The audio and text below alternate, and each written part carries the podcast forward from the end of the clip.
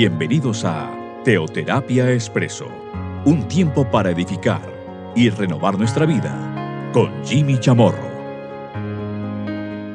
Muy buenos días, bienvenidos a Teoterapia Expreso, nuestro espacio, nuestra cápsula de cada fin de semana. Recordarles que este espacio se comparte por medio de diferentes plataformas. SoundCloud, Spotify, lo pueden encontrar muy fácilmente, Jimmy Chamorro. Al igual que por WhatsApp. Por WhatsApp lo estamos enviando, yo lo estoy enviando a algunos grupos, quienes ellos todos a su vez lo reenvían y así sucesivamente, para que este mensaje, por supuesto, la palabra de Dios, se pueda divulgar cada vez más. Ya estamos cerrando poco a poco nuestro espacio, quiero decir, nuestra serie, esta serie la cual nos ha tomado pues algunas semanas, despojarse y vestirse. Vamos a la palabra de Dios, un pasaje que es eh, muy significativo, que nos habla mucho acerca de lo que es la desnudez, por cierto. Esa desnudez. O sea, no tengo ropaje alguno sobre mí. No tengo vestido alguno. Vamos a Apocalipsis capítulo 4. A partir del versículo 14, dice así. Y escribe al ángel de la iglesia en la Odisea. He aquí el amén, el testigo fiel y verdadero. El principio de la creación de Dios dice esto. Yo conozco tus obras, que no eres frío ni caliente. Ojalá fuese frío o caliente. Bueno, seguramente aquí reconocemos algo de lo que nos comparte aquí, pues esta visión tan maravillosa, la cual pudo ver Juan, Juan el apóstol del Señor. Ahora Juan, pues es de una edad ya avanzada, y él ve esta visión, y allí él, eh, sobre él se, bueno, a él se le manifiesta esta visión acerca de las iglesias. Una de ellas es la de la Odisea. Y en cuanto a esta, mire lo que dice aquí. Que el principio de la creación de Dios. Dios dice esto, yo conozco tus obras, que no eres ni frío ni caliente. O sea, la tibieza. Y aquí me habla acerca de aquellos que un día están como bien, al otro día están mal, o sea que son inconstantes en todos sus caminos. Bueno, esta frase no es mía. Viene la palabra de Dios. La inconstancia en el camino.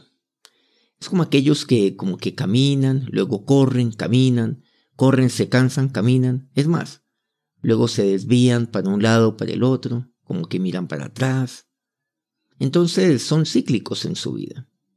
Como aquellos aquellos de los cuales eh, entenderíamos o conoceríamos el Antiguo Testamento, que claudican entre dos pensamientos. Eso es la tibieza. Pero miren por qué, miren lo que dice aquí. Dice, yo conozco tus obras, que no eres ni frío ni caliente. Dice, claro, ojalá fuese frío o caliente, pero es que uno no sabe cómo están. ¿Cómo están? Si están bien, si están mal. Hay personas que son así, que uno ni sabe en qué, como quien dice, en qué ánimo andan. Si están eh, de buen humor, de mal humor. Entonces uno, sabe, uno no sabe cómo acercarse a ellos, ni cómo hablarles. Porque, bueno, si están bien en las cosas de Dios, pues son muy agradables. Pero si están mal, uy, son los peores para acercarse. De una sensibilidad increíble, cualquier palabra les molesta. Pero mire lo que dice el versículo 17. Porque tú dices, yo soy rico y, mi, y me he enriquecido, y de ninguna cosa tengo necesidad. Mire lo que aquí me dice, yo conozco tus obras. Dice, no eres ni frío ni caliente. ¿Y esto qué tiene que ver? Con lo que aquellos que son, claro, que son de esta forma, o sea, que son fríos un momento, calientes al siguiente día, lo que dicen, no, yo de ninguna cosa tengo necesidad. O sea, soy suficiente en mí mismo. Pero por otro lado, pues están como, como en las cosas de Dios, y oyen la palabra de Dios, pero como que no les aprovecha, porque son oidores olvidadizos. Entonces, eh, bueno, no, no, no, no saben qué está. Entonces, bueno, yo soy rico, me he enriquecido. Hay personas que van y dicen, ay, la palabra de Dios muy linda, muy bonita. Uy, espero que todos aquí a mi alrededor, pues, eh, uy, que les haya llegado. Uy, la gente sí necesita esta palabra. Pero por supuesto no es para mí, es para otros. Muchas personas, tantos hijos de Dios, siervos de Dios, que escuchan un mensaje, que escuchan la palabra de Dios, algo que se les comparte, y después de algunos años de conocer del Señor, de tantos años, algunos de, después de, de creer pues que, que ya conocen todo, lo que está en la palabra de Dios, que ya conocen tantas cosas, que han leído demasiado. Entonces dicen, no, pues a mí que me pueden enseñar. O sea, de ninguna cosa tengo necesidad. No, yo voy, me gusta estar con la gente, me gusta a mí reunirme con otros, sí, claro. Cuán hermoso es, claro, es el estar los hermanos juntos en armonía. Por supuesto, no dejando de congregarnos como algunos tienen por costumbre. Bueno, aquí varios pasajes bíblicos podemos pasar, pues aquí pasar delante nuestro. Y seguramente esas personas recuerdan todos esos pasajes y mucho más todavía. No, entonces yo voy, claro, pero yo voy. Y me parece tan lindo. Ay, sí. Ay, yo recuerdo a esta persona cuando comenzó Ay, sí, cuando comenzó en las cosas de Dios, o sea, cuando era muy joven, muy joven era. Ay, cómo ha crecido, ay, tan lindo, ay, tan linda. Yo la conocí cuando era niña, ahora me encanta, no, yo me encanta oírla, cómo, cómo comparte, cómo predica de bonito. Ay, eso me parece tan tierno, pero la palabra no es para ellos, no es. Es para otros. Uy, yo veo gente aquí que está como triste, que está como mal. Uy, sí le hace falta la palabra de Dios. Uy, ese mensaje debió haberle llegado a fulanito, porque este está viendo estas circunstancias, este está viendo así. Uy, ese, ese mensaje que tiene que ver con, uy, como que nos está hablando duro. Ahí el líder, la palabra de Dios, mejor dicho, nos está hablando un poquito fuerte. Pues ojalá le llegue a estos, porque estos aquí alrededor mío son tan tercos. Uy, hay personas que son así. Y no es para ellos. La Biblia, ¿no lo es? Y para siervos de Dios que llevan tantos años, la palabra después no es para ellos. No es. Ah, no, yo soy rico. Me he enriquecido.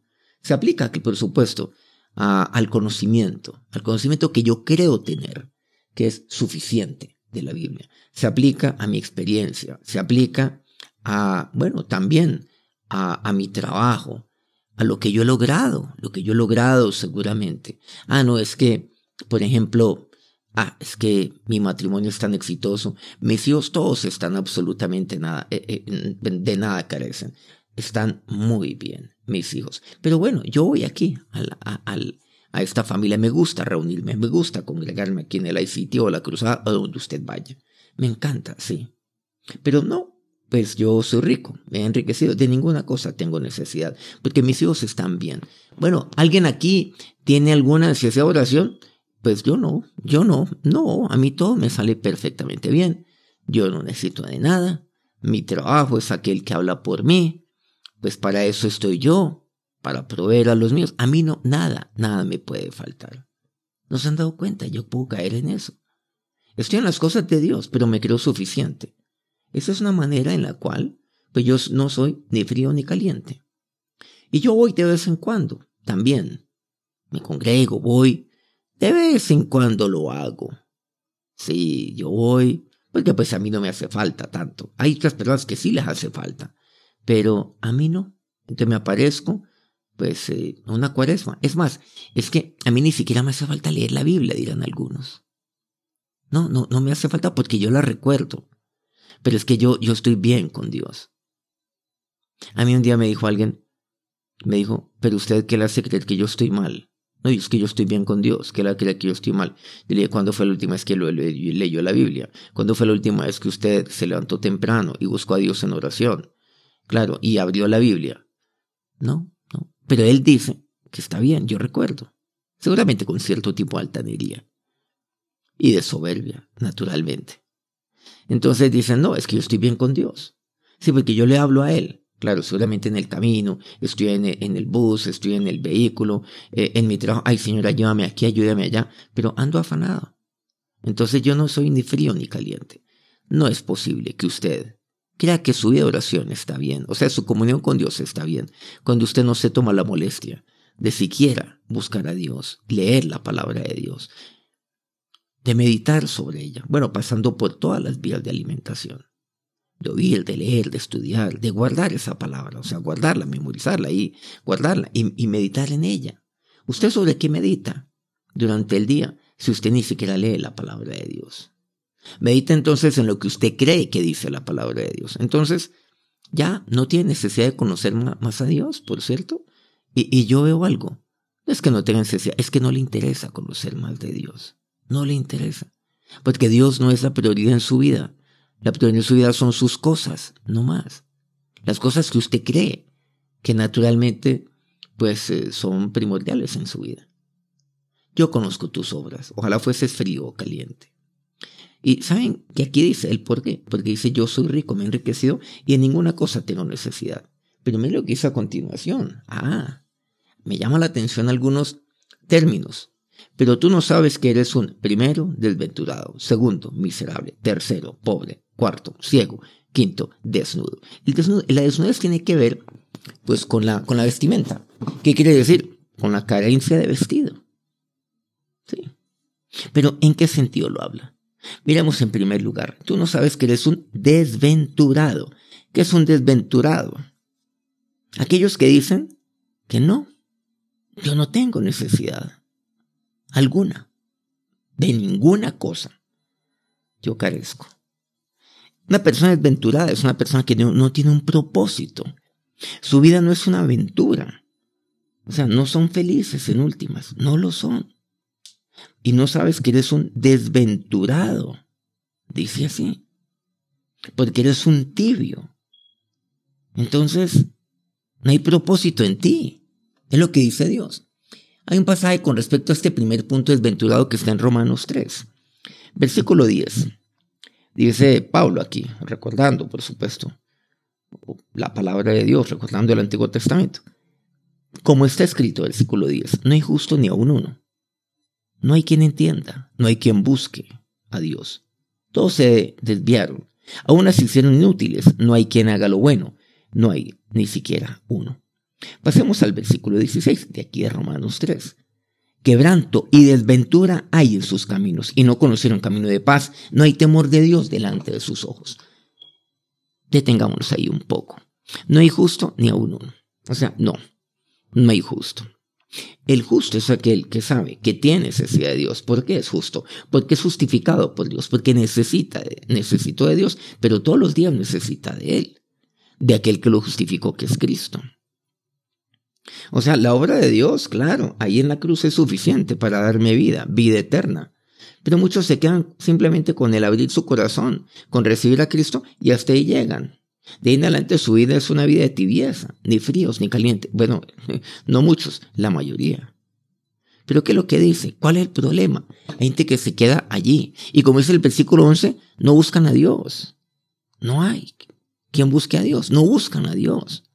¿Y saben qué es eso? Eso es tibieza. Conocen al Señor. Pero luego se creen tan suficientes que ¿para qué? ¿Para qué busco a Dios si yo no lo necesito? Ah, entonces Dios solamente lo buscan cuando lo necesitan. Claro, no más. Bueno, también están ellos, ¿no? Estos mismos, cuando caen en, desgracia, como le hicimos nosotros, bajo parámetros humanos, ah, ahí sí buscan a Dios. ¿Por qué? Porque no son ni fríos ni calientes. Y después vuelven a hacer, vuelven a las mismas. Se apartan de las cosas de Dios, enfrían su corazón y no vuelven a buscar a Dios.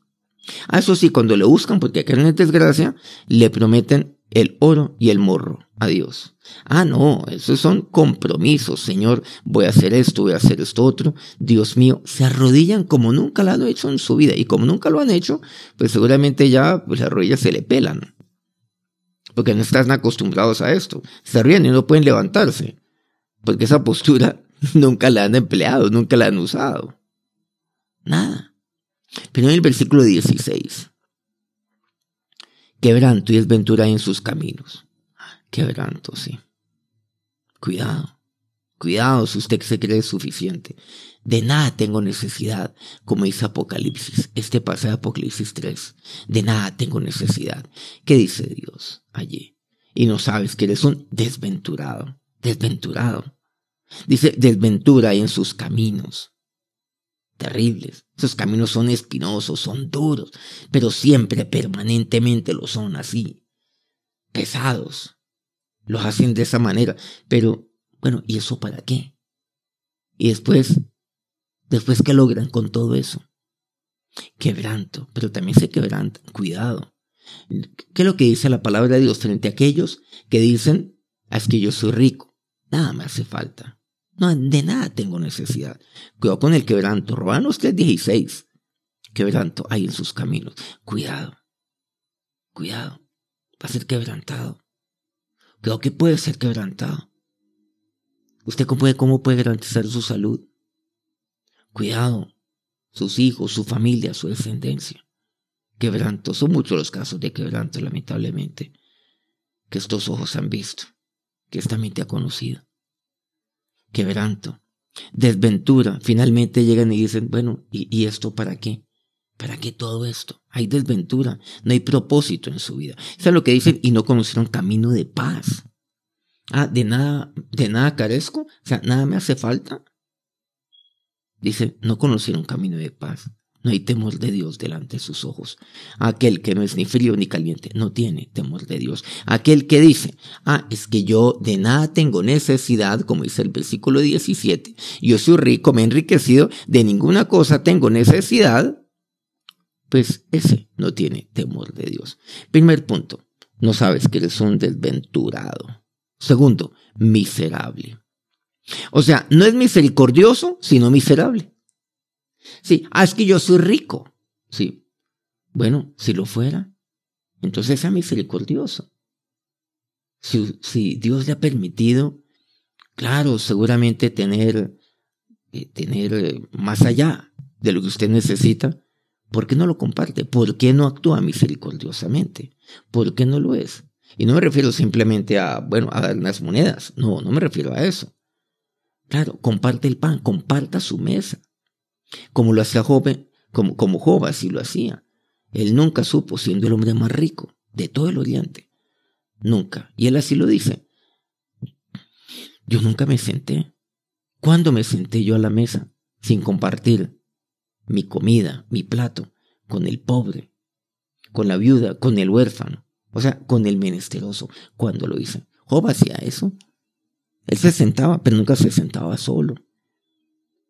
No se sentaba con aquellos que eran, bueno, voy a usar un término detestable, de su clase, entre comillas. No, eso no existe, por cierto, eso no existe en la Biblia. Eso es una mentalidad retrógrada, absurda, ridícula, por cierto, vergonzosa, propio de levantados. Perdona, yo me explique de esa manera, me, me exprese de esa manera. Sí, pero lo reitero, propio de los levantados sociales. Pero no, Job no era así. ¿Acaso el Señor lo fue?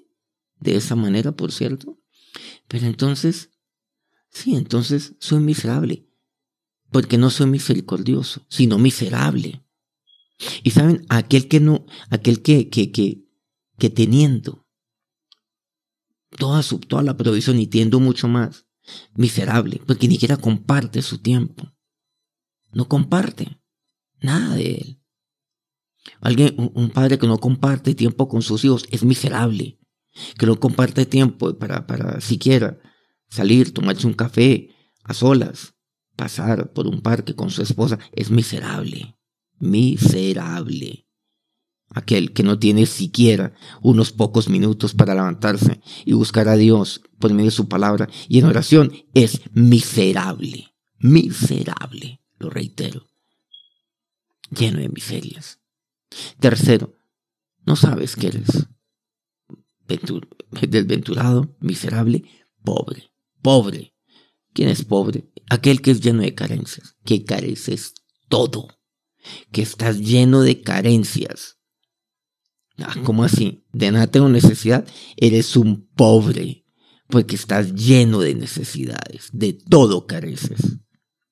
Eres pobre en todos los sentidos de eso. Eres pobre, dice así la palabra de Dios. En cuarto lugar, y no sabes que eres un ciego. Ciego. Ciego, ¿por qué? Porque yo creo que de nada carezco. Ah, porque yo soy un rico. Porque me he enriquecido, o sea, yo lo he hecho con mi esfuerzo, yo me he enriquecido, no, no le heredé, me he enriquecido, mi esfuerzo, porque yo sé cómo multiplicar, uy, no, no, no, a mí todo esto me sigue. No, ¿yo qué hago? Me dicen el rey Midas. De ninguna cosa tengo necesidad. Y no sabes que eres un, en cuarto lugar, un ciego. En la ceguera. En el Nuevo Testamento, bueno, Jesús, voy a apoyarme en Jesús, literalmente. El Señor, por ejemplo, ¿cómo se refería a los fariseos? Claro, en una ocasión le dijo fariseo ciego. Ah, refiriendo a los fariseos allí. Ellos imponían cargas a otros que, que ellos no podían ni siquiera llevar, que eran imposibles de sobrellevar. O sea, interpretaban la ley, claro, los maestros, fariseo ciego. Que limpian el vaso por fuera, pero por dentro están llenos de inmundicia, de podredumbre, eso eso es una cosa asquerosa por dentro. Fariseo ciego, límpialo de adentro. Fariseo ciego.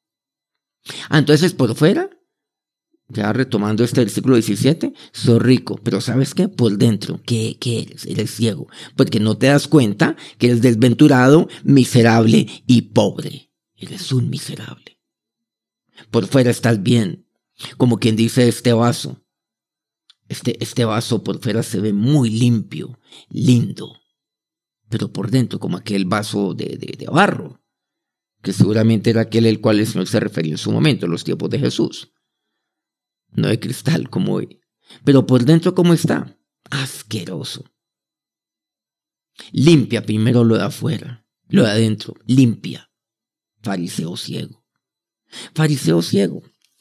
Porque no ven la viga en el propio ojo, pero ven la paja en el ajeno este tiene necesidad de esto, este también. Las cosas no son para mí. No, yo estoy aquí, casi que yo estoy haciéndole un favor a Dios sentándome aquí escuchando su palabra. Ah, qué bonito.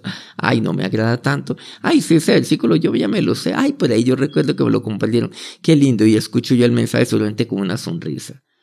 Pero esa sonrisa no es de, del gozo que, que me da escuchar su palabra, sino de autosuficiencia. Esa sonrisita que uno ya se la conoce. No eres ni frío ni caliente.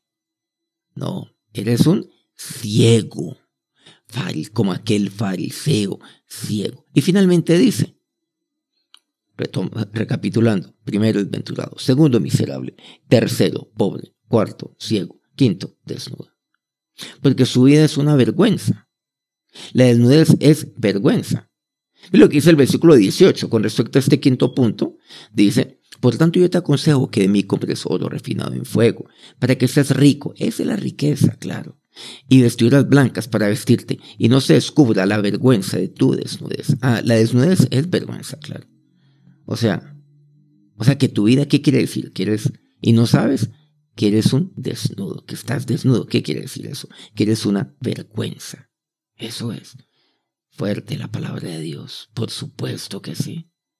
Porque la palabra de Dios también está para molestarme, para reprenderme.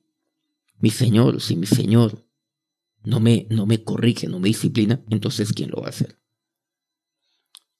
Vergüenza de tu desnudez y unges tus ojos con colirio para que veas. Ahora, también, cuando aquí dice que compres oro refinado en fuego, para que seas rico. No olvidemos algo. Pablo nos hablaba acerca de esto. Claro, nadie puede poner otro fundamento que el que está puesto, el cual es Cristo. Pero sobre ese fundamento usted edifica, y edifica con ciertos materiales, con madera, heno y hoja, hojarasca, pero el fuego la probará, entonces será todo esto quemado. O por otro lado, usted puede edificar sobre ese fundamento que es Cristo, con oro, plata y piedras preciosas, preciosas, pasar el fuego, por ejemplo, como pasa por el oro, y es refinado. Las obras, ¿cómo son sus obras, por cierto? Las obras. Son obras llenas de misericordia? Por ejemplo, en vez de ser miserable, ¿es usted misericordioso? La riqueza. La riqueza que Dios a usted le da. Usted es una persona rica, créanme. Dios quiere llenarlo de riqueza. De la riqueza de su amor. La riqueza de su paz. En eso consiste. La riqueza. La riqueza que Dios me otorga por medio de la vida eterna. La riqueza que usted obtiene por medio de una familia que está unida. La riqueza, la riqueza que Dios le da por medio de un matrimonio en el cual usted está, pues que Dios le permite vivir allí en paz, con sosiego. La riqueza, la riqueza de, de la vida, la riqueza de la salud. Dios tiene una riqueza maravillosa para usted. ¿Cómo son sus obras? La riqueza, por ejemplo, de compartir con otros, de reírse. Dios tiene esa vida para usted. La riqueza de disfrutar de Él, disfrutar de, de aquellos con los cuales usted comparte, comparte su fe en Cristo. Claro que sí. La riqueza el poder abrazarse, poder mirarse, jugar, reírse. Todo ello. De orar juntos. De compartir, e incluso de compartir a otros lo que han sido sus preocupaciones para que oren por usted, sin que lo juzguen. Qué riqueza tan maravillosa es esa. ¿Cómo son sus obras? Por eso, aquí entendemos todo ello. La reprensión de Dios. Versículo 19 dice, yo reprendo y castigo a todos los que amo. Se puede celoso y arrepiéntete. Arrepiéntete, entonces dice Dios. Y no sabes que eres un desventurado, miserable, pobre, ciego y desnudo. Desnudo aquel, aquel que, claro que es una vergüenza. Vístase entonces de Dios. Ya hemos hablado mucho acerca de la vestidura de Dios, de lo que usted tiene que vestirse. Lo hemos visto a lo largo de, bueno, de tantos programas. Como Dios le dice a Job, vístete de honra y de hermosura. ¿Recuerdan la semana pasada? He de vestirme el nuevo hombre. He de vestirme de humildad. Aquí estoy simplemente viendo algunos puntos clave que compartimos. Vístase de amor porque el amor todo lo cubre. Claro, vístase. Vístase a la armadura de Dios. Vístase de todo esto. No tiene usted por qué estar desnudo. De ninguna manera. La desnudez es vergüenza. ¿Usted cree que no le hace falta, que nada le hace falta? Se equivoca. Se equivoca. Totalmente. No lo digo yo. Lo dice nuestro Señor. Acerquémonos a, a, nuestro Dios con un corazón humilde, con un corazón sencillo, incluso un corazón arrepentido si es el caso, como aquí nos dice su palabra. Ahora Dios, me acerco a ti en este día. Dígale al Señor, Señor, no, yo no, yo no, no quiero ser ni frío ni caliente. No, Dios, yo quiero siempre permanecer delante de ti. Yo por el contrario quiero perseverar en ti, permanecer en ti, que tu palabra permanezca en mí. Yo no soy rico. No, oh Dios, me he enriquecido, porque de lo que tengo, yo qué puedo decir que no he recibido de ti. Entonces, ¿por qué yo me jacto de ello? ¿Cómo así que yo no tengo necesidad alguna? Yo sí. Dígale, Señor, yo sí. Y si usted en algún momento lo ha creído, arrepiéntase entonces. Perdóname, mi Señor, porque yo soy un necio. Sí. Porque cuando creo que de nada tengo necesidad, entonces soy un desventurado. No hay propósito en mí. Sí, mis caminos son desventurados. Soy miserable, pobre, ciego, desnudo. O sea, soy una vergüenza, Dios. Pero no, Señor, ese no es tu camino para mí. Eso no es lo que, lo, que tú tienes para mí. Ahora, Señor, Dios, enriqueceme tú. Enriqueceme con todo el fruto de tu Espíritu, Dios. Enriqueceme. De tu amor, de tu gozo, de tu paz, de paciencia, de tu benignidad, de tu bondad, de tu fe. De la fe con la cual, Dios, de la cual yo aprendo de ti, Jesús. Mansedumbre como tú Lléname esa riqueza, como es la templanza. Esa es la riqueza que yo quiero para mí. Ahora Dios, Señor, todo lo que yo hago, que mis obras, oh Dios, siempre pasen por el fuego del Espíritu Santo de Dios. Que te de mis obras yo te honre y que mis obras reflejen mi fe en ti. Ahora, Señor, gracias te doy, porque has llenado mi corazón de alegría, de gozo. Háblame siempre y que cuando tu palabra me llegue, siempre, Señor, mi corazón se alegre. Y ahora que la bendición de nuestro Dios, la bendición de aquel a quien yo, de quien yo necesito, siempre los bendiga en este día. Amén. Muchas gracias por acompañarlos en este día.